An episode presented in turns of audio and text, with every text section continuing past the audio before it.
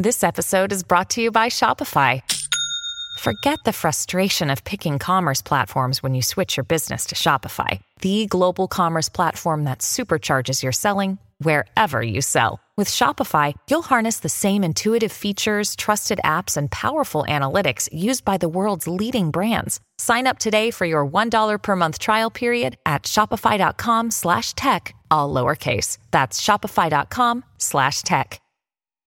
When you need mealtime inspiration, it's worth shopping Kroger, where you'll find over 30,000 mouthwatering choices that excite your inner foodie. And no matter what tasty choice you make, you'll enjoy our everyday low prices, plus extra ways to save, like digital coupons worth over $600 each week. You can also save up to $1 off per gallon at the pump with fuel points. More savings and more inspiring flavors make shopping Kroger worth it every time. Kroger, fresh for everyone. Fuel restrictions apply. Hola, esto es New Books Network en español. Desde el momento en que don Pedro Romero de Terreros iluminó el zócalo de la Ciudad de México en noviembre 2 de 1850, la electricidad transformó la vida cotidiana de la capital y del país. Luego de más de 100 años, más exactamente el 27 de septiembre de 1970, el gobierno mexicano nacionalizó su sistema de electricidad. En ese periodo, nos dice Diana Montaño, la electricidad pasó de ser una bella desconocida, experimentada en la ciudad, a una tecnología destinada a cruzar valles y sierras en el territorio mexicano. Ese lapso de tiempo es abordado por Diana, profesora de historia en la Washington University en San Luis, quien en su libro Electrifying Mexico, Technology and the Transformation of a Modern City nos lleva a través de múltiples historias sobre la electricidad articuladas a la vida cotidiana de la primera mitad del siglo XX. Recientemente publicado por la University of Texas Press, el libro consta de seis capítulos, donde se presentan múltiples historias de lo que Diana ha llamado el paisaje eléctrico.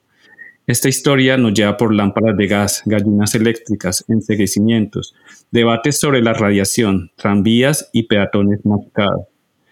También por contadores de energías manipulados, historia de mujeres de clase alta y trabajadoras del servicio doméstico, hasta líderes sindicales representados como la energía de una nación. Para contarnos más de su trabajo, hoy estamos con Diana. Hola Diana y bienvenida a New Books en español. Hola Fabián, un gusto estar contigo y con los radioescuchas en un futuro. Sí, claro. Eh, bueno, pues Quisiera empezar por una pregunta muy general, ya que pues el libro aborda este concepto que pues yo no lo había visto en otra parte y es el en inglés electroscape o pues, traducido al español paisaje eléctrico. Eh, ¿Cómo llegaste a, a ese y cómo podrías describir qué es un paisaje eléctrico? Bueno, eh, esto viene a, este juego de palabras y como pueden notar, me encanta jugar con las palabras y crear nuevas palabras dentro, eh, dentro del libro, eh, porque creo que en, en ello eh, uno está reconvirtiendo el lenguaje y adaptándolo a nuevos, a nuevos campos, ¿no? Eh, a veces el lenguaje ya establecido para el, estudio de, una tecnología es muy limitante y cuando vamos a encontrarnos a nuevos espacios nos limita lo que, lo que tenemos enfrente. Entonces, por eso eh, decido eh, en, en, cada uno de los capítulos reconfigurar términos, inventarme nuevos, eh, nuevos conceptos, y este es uno de ellos, ¿no?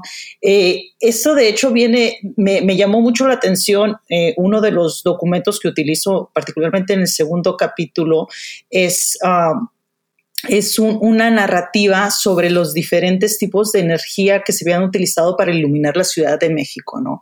Entonces habla sobre diferentes campos de luz en sí y cómo a la misma vez se iba viendo el, despliegue de diferentes tecnologías. Entonces me llamó mucho la, atención eh, verlo desde esa perspectiva y de cómo se va cambiando, va cambiando el panorama mismo de la ciudad eh, bajo una nueva luz. Entonces, jugando con la metáfora y jugando con todo esto, eh, el concepto de cityscape.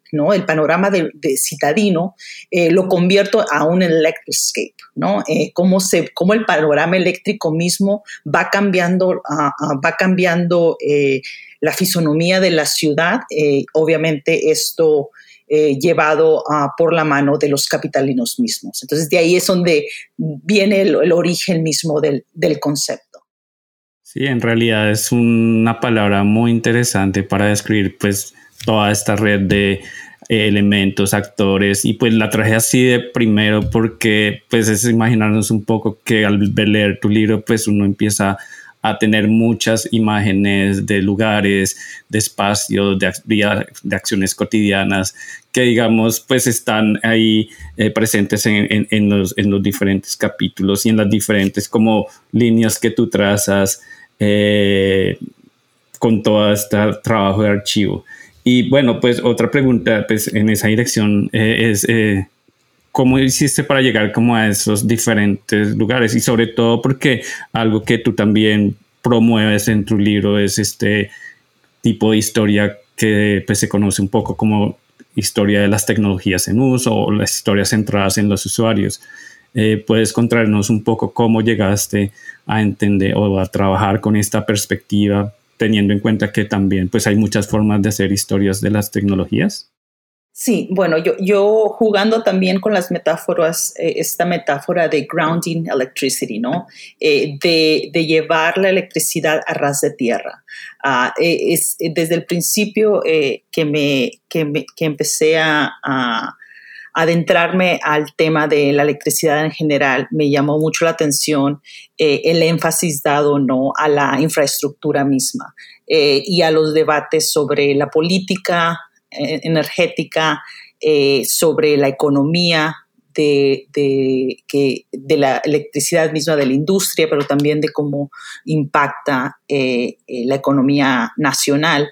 y eran temas que en lo particular yo no tenía nada de interés, ¿no? Entonces, ¿cómo surge? Y esto es parte de cómo surge mi interés por el tema, eh, que es, un tema, es, era parte de un listado de temas que mi consejero académico, William Beasley, eh, me dijo, estos son los temas que nadie ha, ha, tratado eh, desde dentro de la historia mexicana y que a él le parecían interesantes el tema de la electricidad a, primer, digamos, la, primera, la primera reacción automática era, esto es algo muy seco, esto es algo que no tengo nada de interés, ¿no? O sea, de cables, de torres, de tensión, todo esto, yo no veía cómo eso me, me iba a interesar, pero de hecho, leyendo eh, sobre el proceso en Estados Unidos desde la historia social, me empezó a llamar mucho la atención de cómo la gente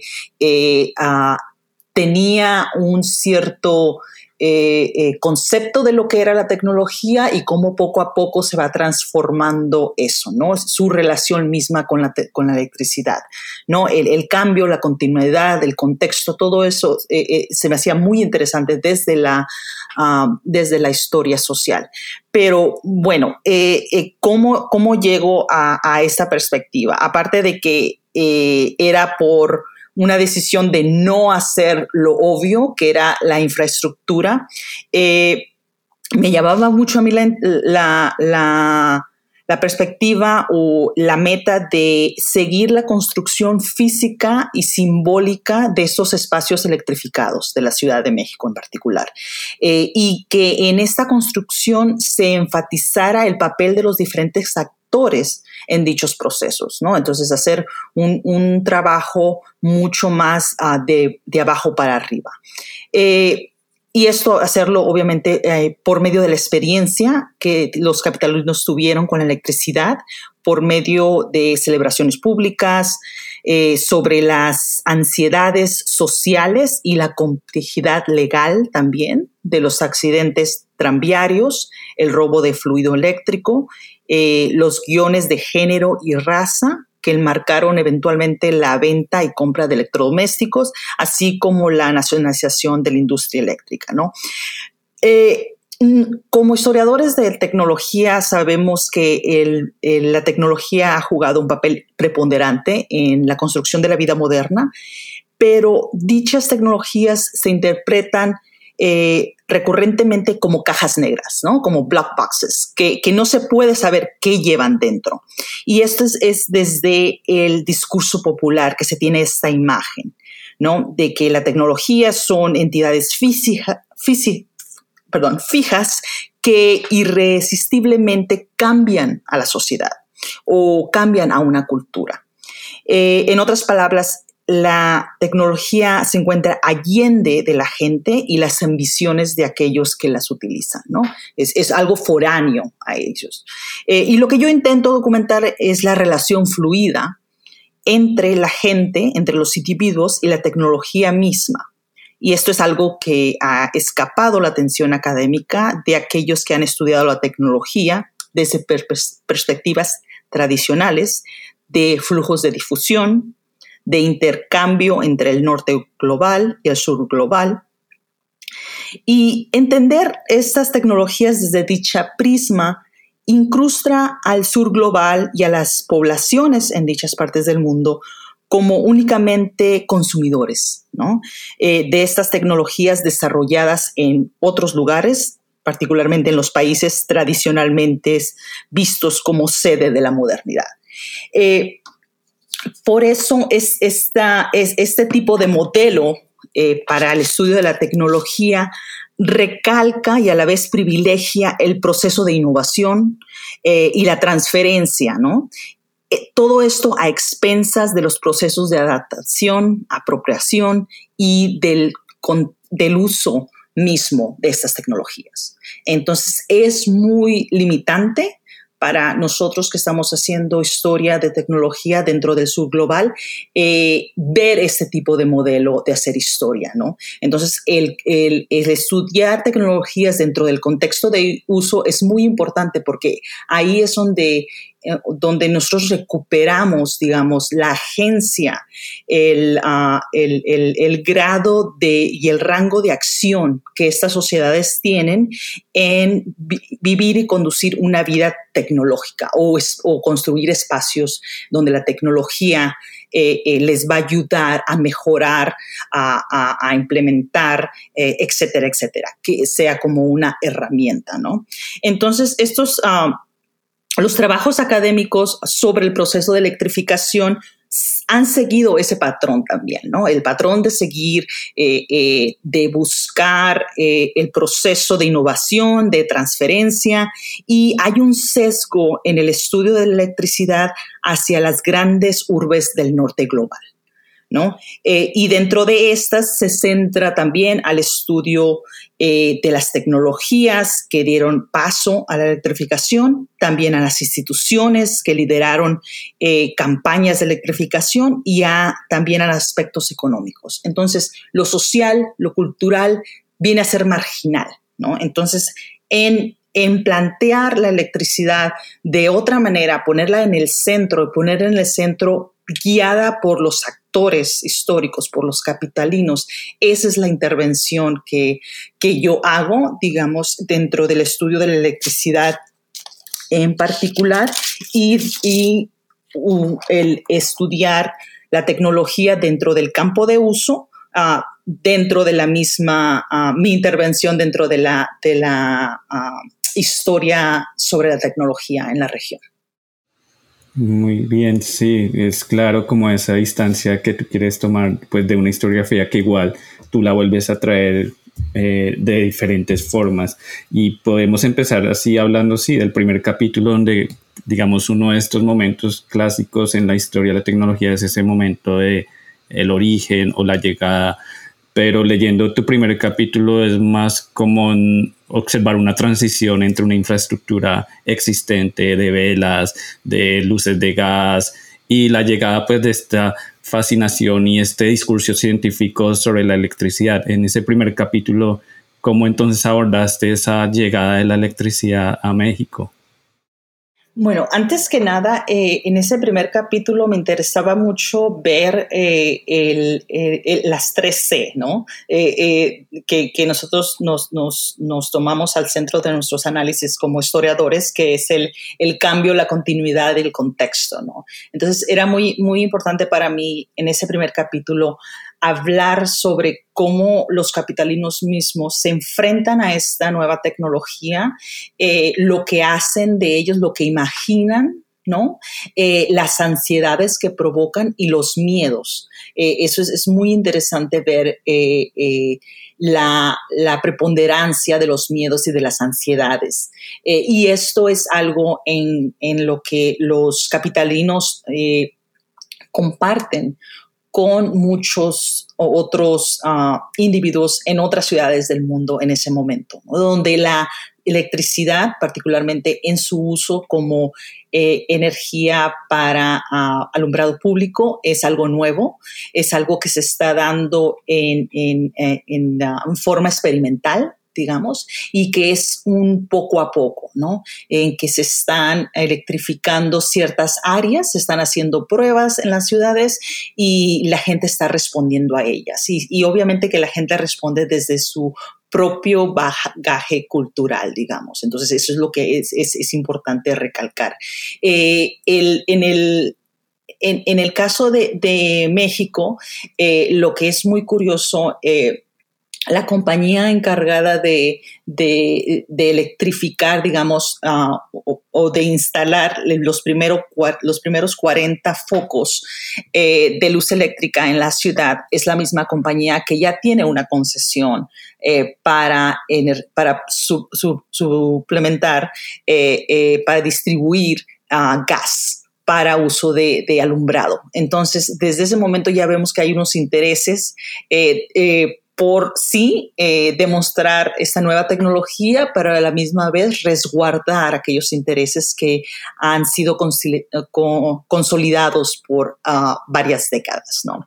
Eh, entonces, la forma en que se va introduciendo este modelo, este, esta nueva tecnología, digamos, eh, esta nueva luz es muy interesante y lleva y, sigue un patrón, ¿no? Entonces, en, ese, en, ese, en ese aspecto hay una continuidad de cómo se va implementando la energía eléctrica, que es hacia el centro de la ciudad, y cómo las otras tecnologías ah, se van desplazando ¿no? hacia las afueras. Entonces hay un cambio y hay estas nuevas ah, fronteras luminosas, digamos, de la ciudad eh, que van indicando eh, eh, los diferentes...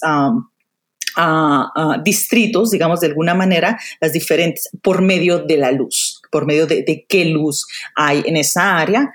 Eh, y a la misma vez, eh, la luz eléctrica e, es, es vista, es criticada, es altamente criticada y es algo que, que, quise eh, sobrayar en ese, en, ese, en ese capítulo, que no era algo determinante que la luz eléctrica iba a reemplazar a todas las demás, ¿no? Entonces, es algo, es, entra en un juego, digamos, y y, hay personas dentro del, de, la, municipalidad, de la ciudad, eh, que están criticando eh, el expander la luz eléctrica y tienen ellos argumentos muy concretos de por qué. Entonces me llama mucho la atención que este tipo de debate no se da solamente en las calles, como la gente está reaccionando, digamos, al transitar en áreas ahora eh, alumbradas por luz eléctrica, eh, pero se da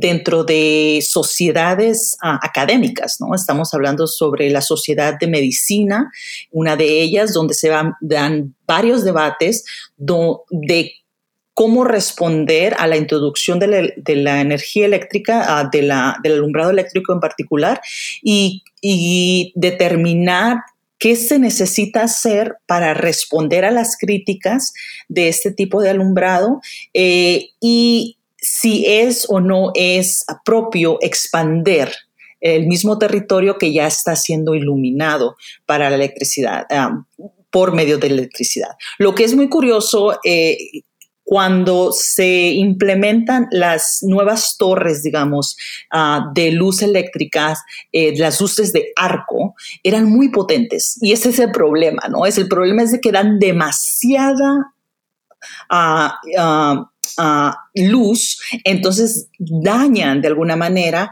y es un choque visual para la gente que se encuentra transitando las calles y va de un área que está siendo iluminada por electricidad y, o, de gas a electricidad y viceversa, ¿no? Entonces hay un choque de la retina misma, entonces los médicos obviamente están tratando de debatir si este choque eh, que están experimentando y de que se está quejando la gente tiene una repercusión, ¿no? Eh, en la vista. Entonces, hay un debate muy interesante en eso y no es solamente esto que es lo primero que viene a la mente, ¿no? De que, bueno, es electricidad y todo el mundo dice, esta es la nueva, ah, el nuevo símbolo de la modernidad bueno, sí, es parte de, ¿no? Es parte de la imaginación y de dentro del imaginario de, lo, de, la modernidad, ahí hay un lugar privilegiado para la electricidad, pero va más allá, ¿no? En el día a día, digamos, en, en, en lo que yo trato de hacer en el libro,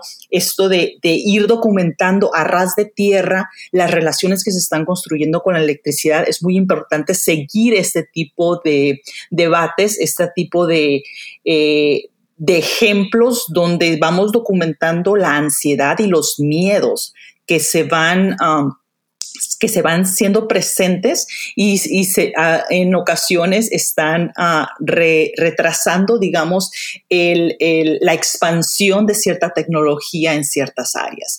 Eh, lo que sí es, es, ah, es muy muy obvio es que hay esta relación que se va tejiendo eh, de la ah, de más luz, de esta necesidad, se va creando esta necesidad de más luz y esa demanda de los capitalinos mismos eh, por tener espacios mejores iluminados, independientemente de qué tipo de eh, tecnología se va a emplear, ¿no? Entonces, esto hay, hay una relación también y de, la electricidad o digamos de, mejor luz con orden social, mejor luz y, poder um, ah, y, los labores de la policía, ¿no?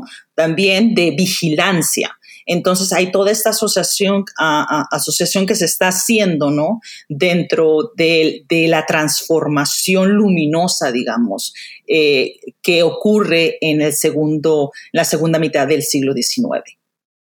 Sí, muy, chévere, sobre todo porque como dices, eh, pues de la luz como efecto visual, eh, lo primero que también uno se imagina es como todo este espectáculo de la ciudad iluminada y todo lo que dices de la frontera, eh, me parece bien. Y me parece súper interesante y el segundo capítulo básicamente expande eso.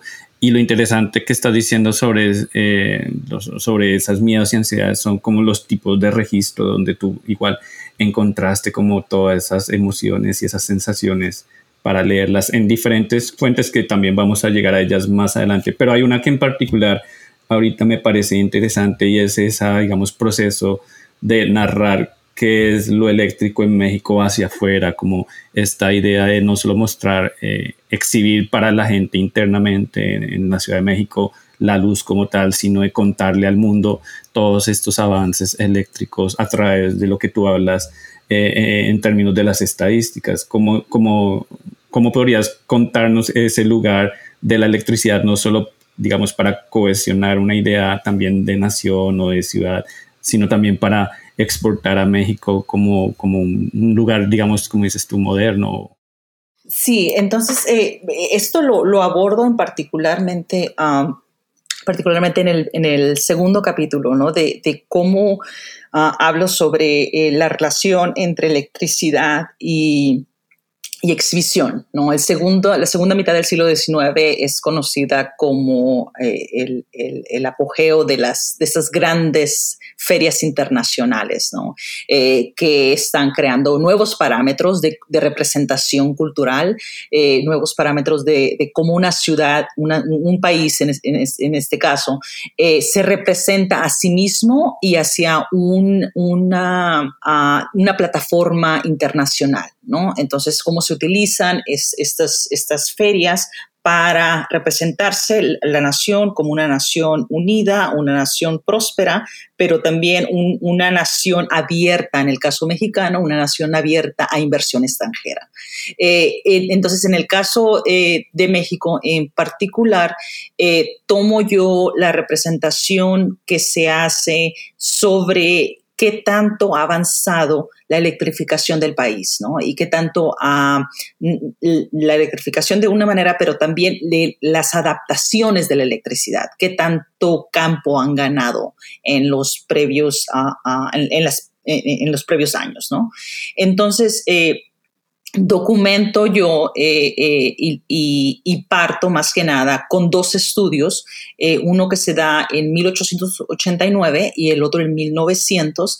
Ambas son para participar y para ser incluidas en la representación de México en estas ferias y ambas de estas ah, ferias, la sede es París. ¿No? Entonces se están creando en, el, caso de 1889 eh, un primer ah, sondeo de qué tanto avance se ha hecho eh, dentro del país, y este es a nivel nacional, en la adaptación de la energía eléctrica, de la luz eléctrica, en particular del alumbrado, eh, y lo que, lo que esto representa para el país, para el, para el, progreso del país, digamos. Entonces, hay, hay, un fin muy marcado desde el principio que esta es la, la intención de documentar esto, el fin principal es atraer inversionistas extranjeros.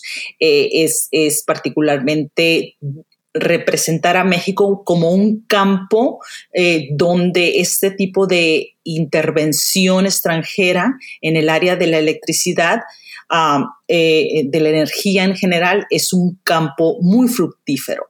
Entonces, esto se está dando en, esta primera ah, recopilación de 1889 y después en 1900 eh, es un segundo libro que se da y es, una narrativa muy progresiva sobre eh, cómo se ha iluminado la Ciudad de México en particular eh, por, a través de su historia. ¿No? Entonces, lo que llama mucho la atención y como tú lo indicas es el, tipo de lenguaje que se está utilizando aquí y el lenguaje nacional, internacional en ese momento es el lenguaje de la estadística. La importancia de hablar en esos términos para representarse y para que otros a, allende a las fronteras nacionales entiendan a este territorio en ciertos términos.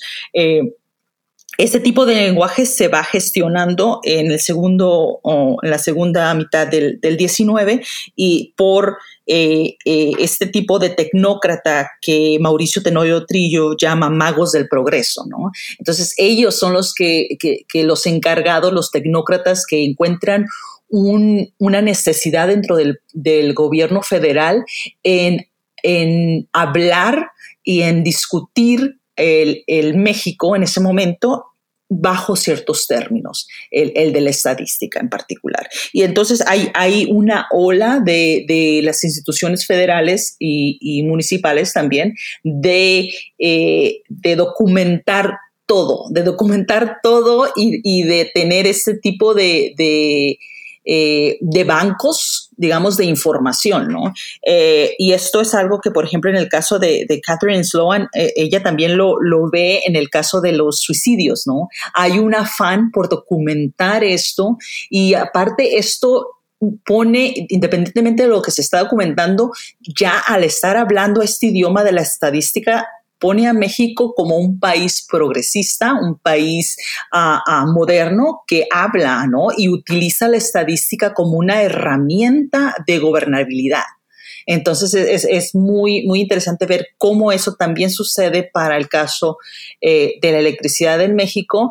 Eh, pero en el caso de México también eh, se utiliza para contrarrestar este tipo de, visión que se tenía en el extranjero del México ah, tradicional, del México, del Old Mexico, ¿no? Eh, eh, del, viejo México. Eh, entonces es, es, es, es, ah, es, una batalla, digamos, casi de fuentes, ¿no? Una, una, batalla de diferentes narrativas de lo que es México en la segunda mitad del 19.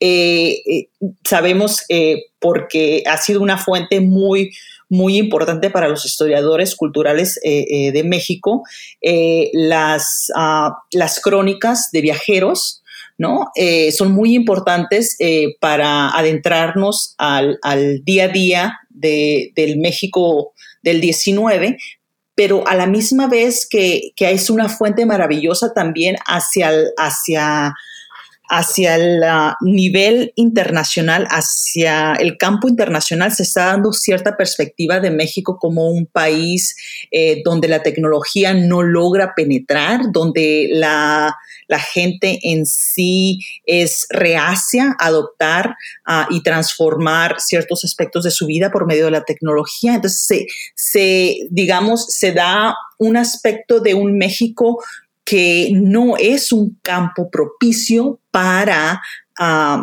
para eh, invertir en estas áreas, ¿no? Entonces, en ese contexto es que estas estadísticas sirven ese propósito para darle una nueva cara al México, en particularmente en este caso al México como un campo eh, para ser aprovechado eh, por las ah, industrias que están generando material eléctrico.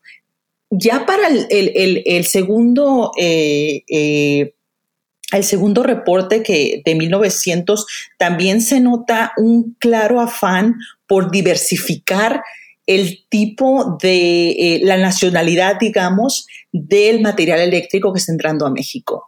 los Estados Unidos había ah, encapsulado, digamos, el mercado mexicano en, proveer el, maquinaria eh, necesaria. Eh, entonces se busca, y eso es algo que se dice en, el, en, la misma introducción de este reporte, que uno de los fines de, este, de esta compilación es encontrar eh, y, que los extranjeros, ah, los financieros extranjeros, los inversionistas extranjeros vean a México y vengan a competir por el mercado mexicano y a darles competencia. Entonces, si sí es una búsqueda porque el, ah, inversionista eh, eh, y, las, también las, compañías europeas entren y se debatan ah, ¿no? y peleen el mercado mexicano.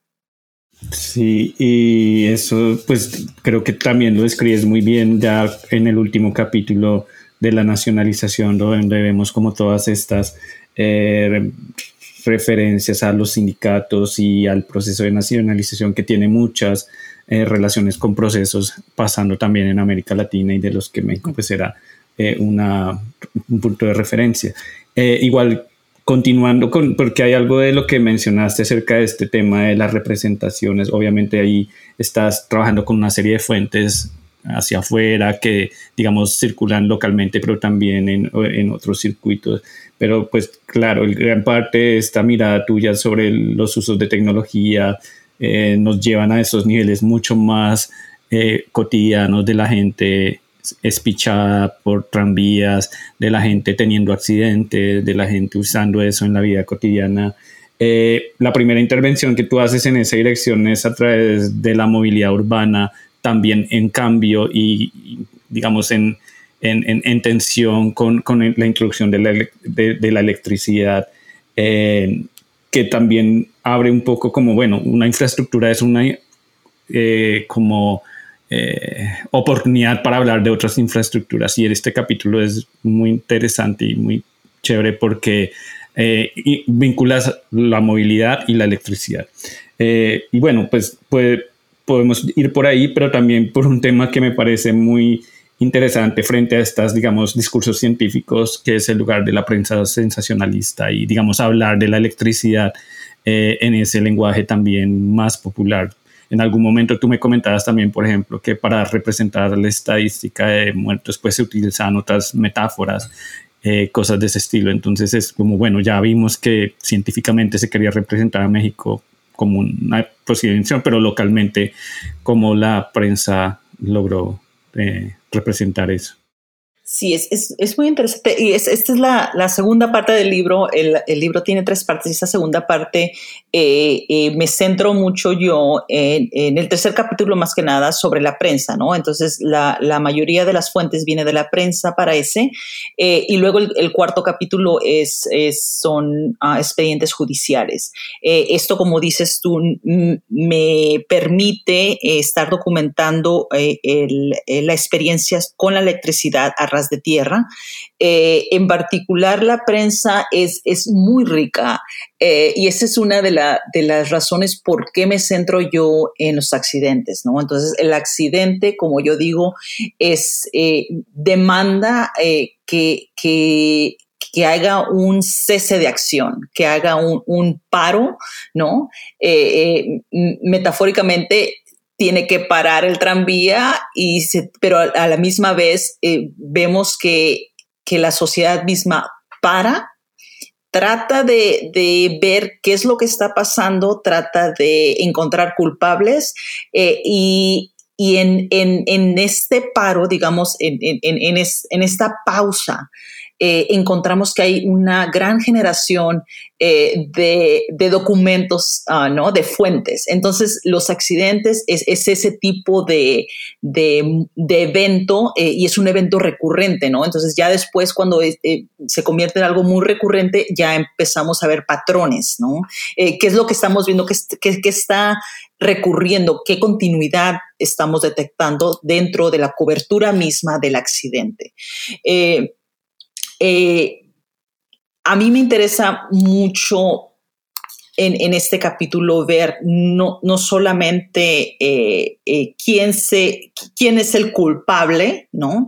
de los accidentes mismos, pero lo que representa para el, para el, para el futuro de la ciudad, para el futuro del país. Eh, estamos hablando de la Ciudad de México, pero en muchos de los discursos y de los debates se habla de la Ciudad de México como un ejemplo de, lo, de, la, de la nación misma, ¿no? Entonces es muy curioso ver, eh, por ejemplo, eh, todo es esta, este debate sobre la atención, ¿no? La atención sobre riesgo, sobre peligro en las calles. Y es muy interesante ver cómo esto se va coloreando digamos, de alguna manera se, se, va representando de cierta manera eh, que eh, hay una asociación que se va forjando de quiénes son los que están siendo arrollados, por qué razón y quién los está arrollando, ¿no? Entonces, esto, eh, de alguna manera, la discusión misma se aleja de la máquina, se aleja del tranvía y lo pone a nivel de problemas humanos, ¿no? Es un problema de tanto los motoristas que no están capacitados eh, para manejar esta, esta, nueva tecnología, esta nueva fuente de movilidad, pero a la misma vez es los accidentados mismos, las víctimas, eh, que son, son incapaces eh, de cambiar su comportamiento en los espacios públicos y reconocer que ha cambiado el espacio público, que la calle en sí y quién la habita y cuándo la habita y en qué términos la habita ha cambiado. Eh, a, mí me interesa mucho, en, ese, en ese capítulo me sirvió mucho es, esta, es, esta, es, este lente de, la movilidad y lo que está pasando en las calles como un concierto, ¿no? Donde cada quien sabe qué nota tiene que tocar y a la vez hay, hay, ah, hay un cierto ritmo, ¿no? Entonces el accidente mismo viene y parte eso, ¿no? Y, marca una pauta. Y lo que es interesante eh, es ver, bueno, cómo se está discutiendo a todos los individuos que forman parte de este concierto.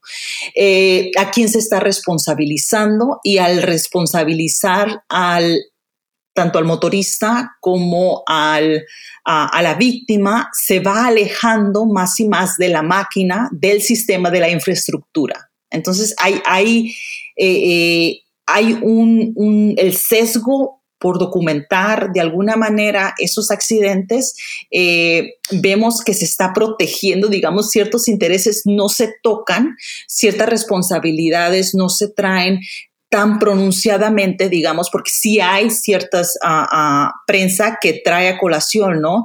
Eh, el rol, el papel de la compañía, pero es algo, eh, digamos, más marginal y lo que se centra es en el problema de las personas que no se adaptan a utilizar propiamente la tecnología o no se adaptan a eh, comportarse de alguna manera dentro de espacios tecnificados. Eh, y, bueno, te doy un ejemplo más, más concreto, ¿no? Eh, el, um, la víctima de accidentes eh, más eh, se, va construyendo como una persona que es ignorante, una persona que es um, recurrentemente que es un, una persona del de un campo rural, uh, puede ser que sea una persona que, recién ha llegado a la ciudad, ha migrado a la ciudad, o alguien que está de visita, ¿no? Digamos, un, provinciano, ¿no? Eh, eh, que está en la ciudad de paso. Entonces, estas personas están ajenas, digamos, a este concierto que hay, este concierto de modernidad en las calles. Ellos no saben leerlo y por ende no saben comportarse. Entonces, hay esta, en, este nuevo comportamiento, ¿no? Hay, estas nuevas reglas para comportarse adecuadamente en la ciudad. Hay nuevas reglas que se están ah, ah, discutiendo de cómo se debe de caminar en la ciudad y nuevas reglas de quién puede ocupar la ciudad. Y esto trae a la a colación, por ejemplo, ataques a la presencia de vendedoras, que esto precede al, a la llegada del tranvía eléctrico. Eh, en, el caso, ah, por ejemplo, de lo que ha documentado Susie Porter con las vendedoras y la permanencia física en esos espacios públicos y cómo se trata de restringir eh, qué espacios pueden ah, pueden, ah, ah, digamos, ocupar dentro de espacios públicos y, entonces e, es, parte de esta, de, estoy con la palabra de policing y, me, sigue llegando, ¿no? Eh, eh, de, cómo ciertos espacios necesitan ser habitados por ciertas personas en ciertos momentos, ¿no? De estar limitando el espacio público a ciertas actividades. Es muy interesante cómo la calle en sí eh, se va limitando a ciertos, eh, se va privilegiando ciertas interacciones sociales sobre otras, ¿no? Eh, en, los reglamentos mismos de los tranvías, los tranvías eh, tienen, tienen privilegio, ¿no? En, cuando se encuentra un cruce, ¿quién tiene el derecho a paso? ¿No? son los tranvías. Ah, en, en, tienen privilegios sobre todo otro tipo de carruajes e inclusive sobre los peatones. ¿no? Entonces se le cede este privilegio, eh, esta prioridad al tránsito tranviario y se van denigrando, se van eliminando y se van criminalizando de alguna manera otros tipos de uso ah, de la calle. ¿No? Eh, entonces es, muy interesante ver, ver todo esto eh, del lado de los peatones. Y el peatón se va y la víctima en sí no solamente se va construyendo retóricamente, sino visualmente también. Entonces eh, hablo sobre por ejemplo, las historietas, ah, las historietas que tenían esta circulación masiva porque iban como parte del, em, del, empaquetado de los cigarros, ¿no? la compañía, una de las compañías líderes del mercado, el Buen Tono, tiene este tipo de historietas y también se publican en los periódicos y hay varias historietas que se centran en los accidentes y es muy interesante ver qué tipo de historias se van tejiendo en esas historietas y encontramos recurrencias, ¿no?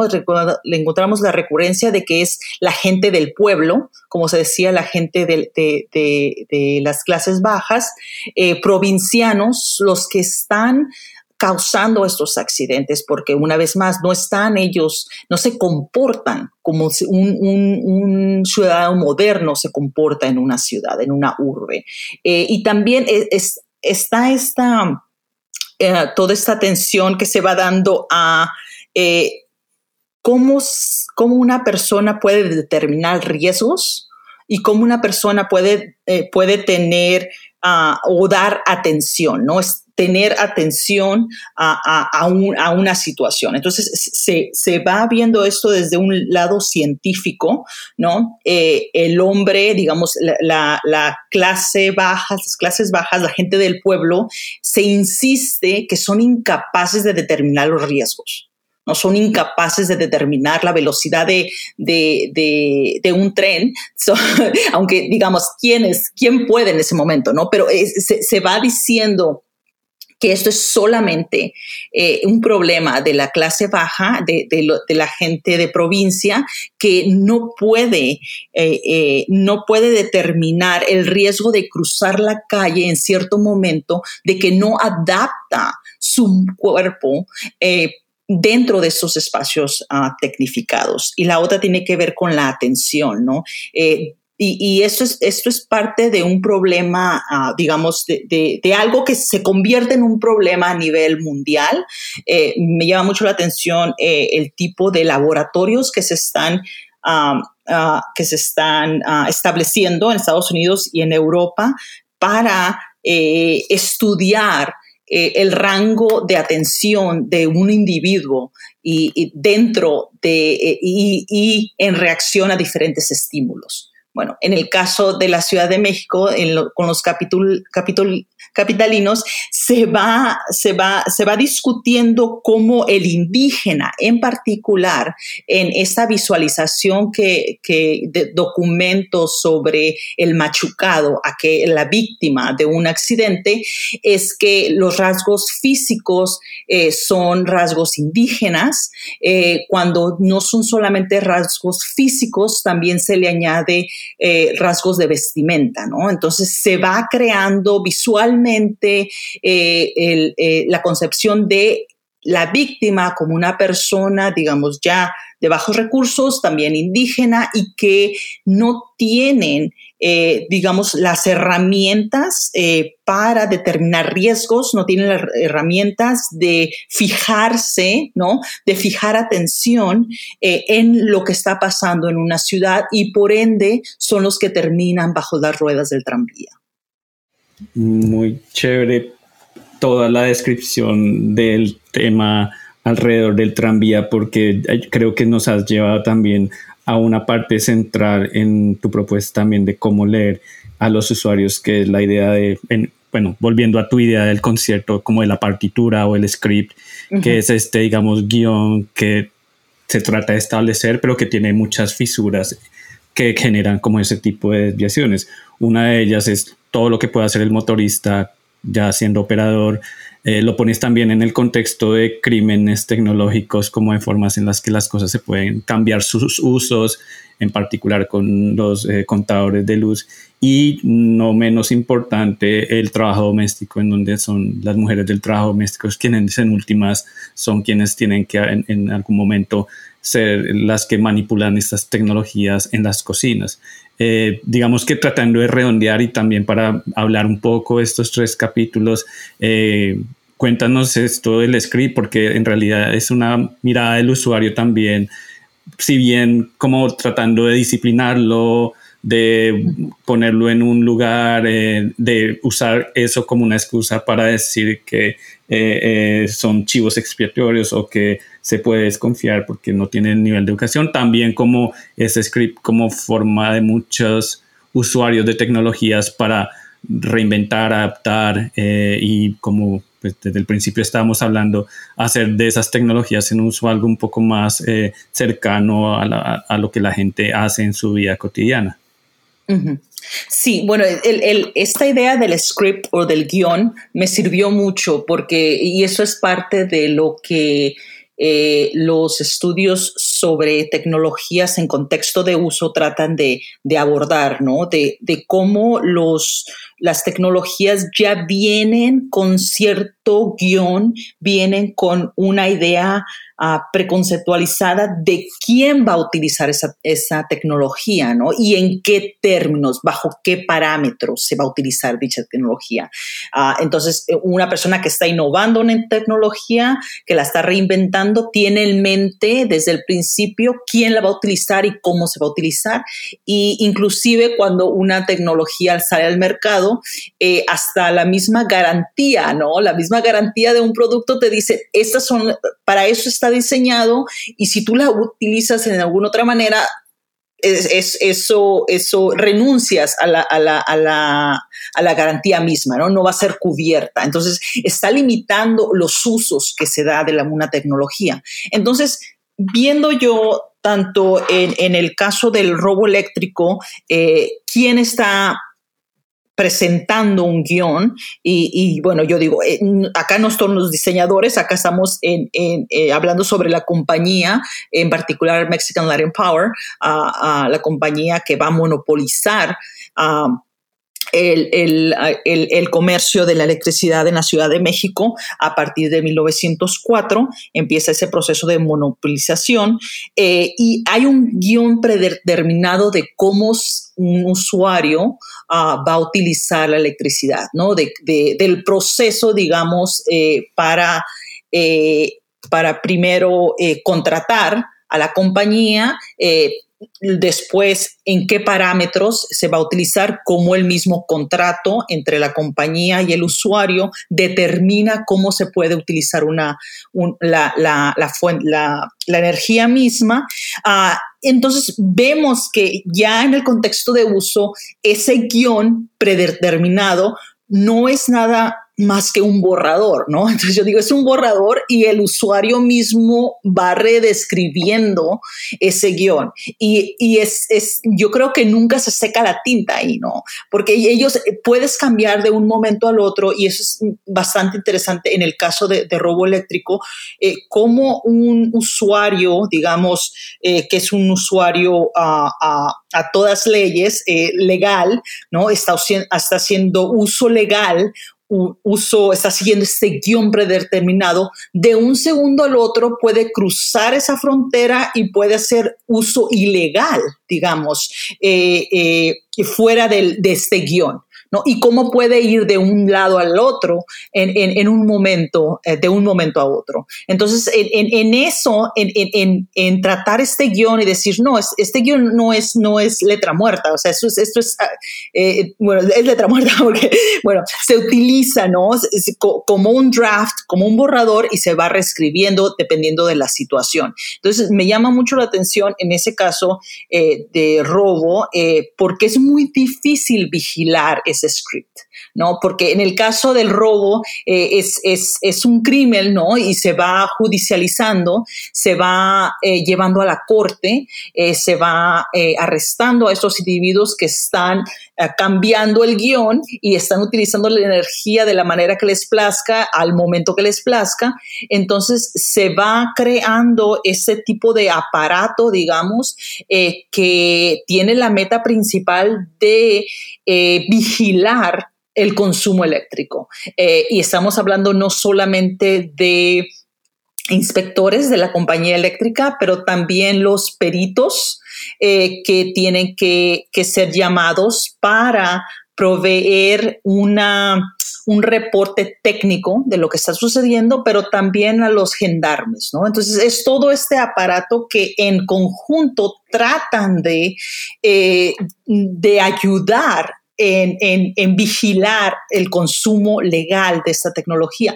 Pero lo que vemos es que es muy difícil, eh, digamos, eh, en el caso de la Ciudad de México, eh, lo que se llama... Ah, diablitos o lo que se llega a conocer como brincadores, que eran estos estos alambres bastante rudimentarios, ¿no? Que se podían instalar y desinstalar en, cuestión de segundos. Entonces, para poder atrapar a toda esta gente era muy difícil. Entonces, esto eh, eh, eh, eventualmente, ah, ¿no?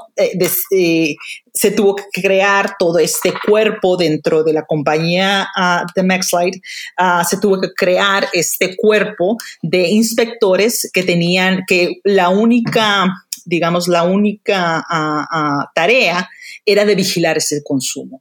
Eh, entonces me llama mucho la atención eh, eh, cómo en el día a día cómo adentrándonos por medio de estos casos judiciales, eh, eh, nos vamos adentrando de cómo la gente está llevando eh, la electricidad a sus casas, a sus negocios, a sus fábricas y bajo qué términos, ¿no? Y la inestabilidad. Esta, la inestabilidad es algo permanente y es, eso, eso yo lo veo uh, en todos los, en todos los capítulos, esta inestabilidad, esta fluidez, ¿no? Eh, de, una interacción con la, con la electricidad misma. Eh, bueno, y en el caso de, los electrodomésticos también estoy jugando con esto del, guion, ¿no? Cómo los mismos... Ah, y acá es, es, más bien las compañías mismas y las compañías encargadas de la publicidad, uh, las agencias publicitarias, cómo van uh, construyendo un imaginario doméstico moderno, ¿no? Una casa, uh, la casa mexicana moderna se va construyendo simbólicamente. Eh, ¿Quién la va a habitar? ¿No? Y obviamente en, el caso de ellos el, papel principal o la meta principal es vender electrodomésticos, ¿no? Entonces se tiene que, para vender electrodomésticos, no es solamente se tiene, se vende un pedazo de metal, ¿no? con cierta función, tiene que tener un bagaje cultural y tiene que entrar dentro de los valores culturales y, los, los valores de clase y, de, clases sociales. Eh, entonces, para reconvertirlos se utilizan diferentes campañas, ¿no? Entonces, en el caso mexicano se va, en el caso de la Ciudad de México en particular, se va construyendo esta imagen de una ama de casa moderna. Eh, es una, una, una ama de casa moderna que es 100% dedicada al, al, hogar, ¿no? Eh, eh, que se va adestrando sobre la economía doméstica, que, que, va revalorizando las labores del hogar, ¿no? Eh, y por medio de las labores del hogar es que esa, esa, esa ama de casa entra a la modernidad y es por medio de, sus, de estos electrodomésticos que se va conectando al, al, al, a la transformación que el país, digamos, y la ciudad está experimentando desde la seguridad del hogar mismo.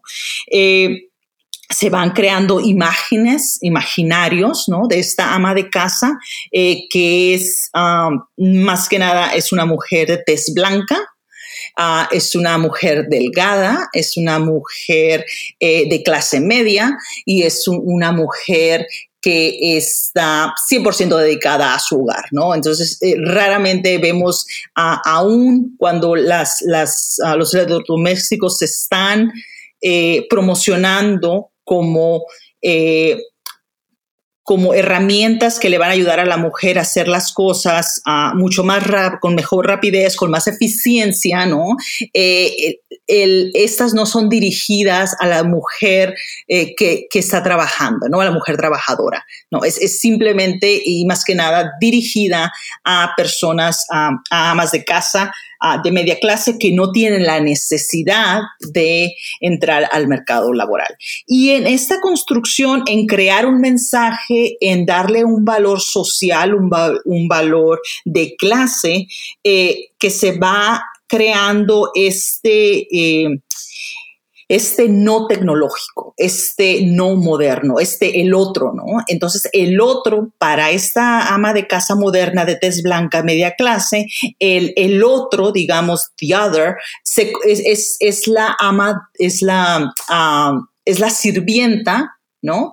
Entonces, lo que yo hablo en este caso, el, ese es el guion que se está, que se está gestando eh, y se está creando este no problema, ¿no? hablo de un problema o de un problema fabricado.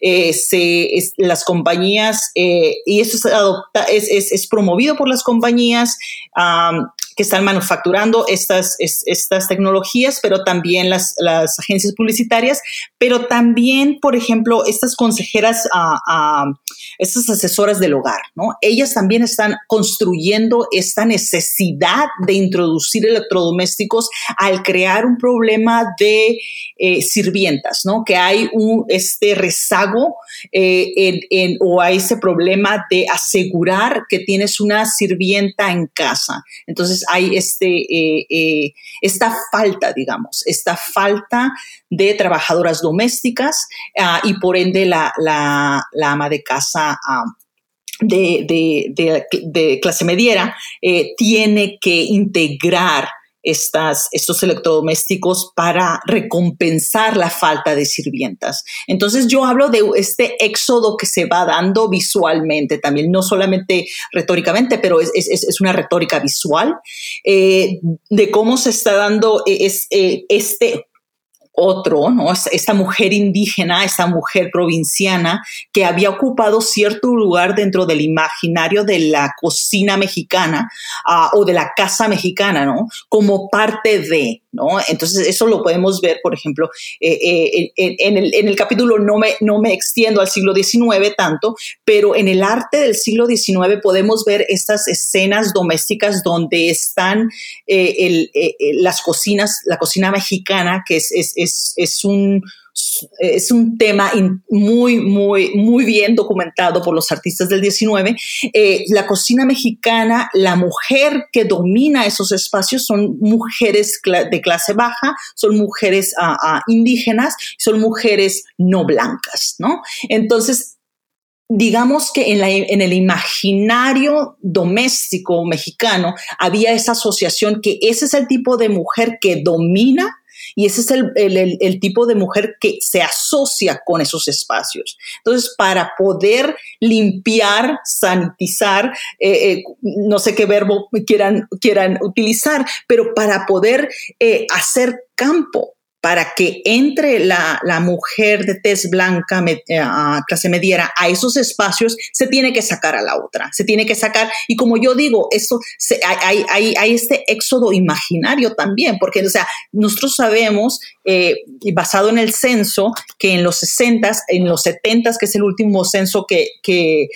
estudio, eh, hay un, patrón que se sigue eh, de la abundancia, digamos, de personas dentro del área de servidumbre, ¿no? Entonces, no hay una baja en ese caso eh, con relación a, con relación a la población eh, y hasta la fecha, ¿no? Esa asociación de llegar a la clase media de alguna manera dentro de la Ciudad de México es tener servicio doméstico, ¿no?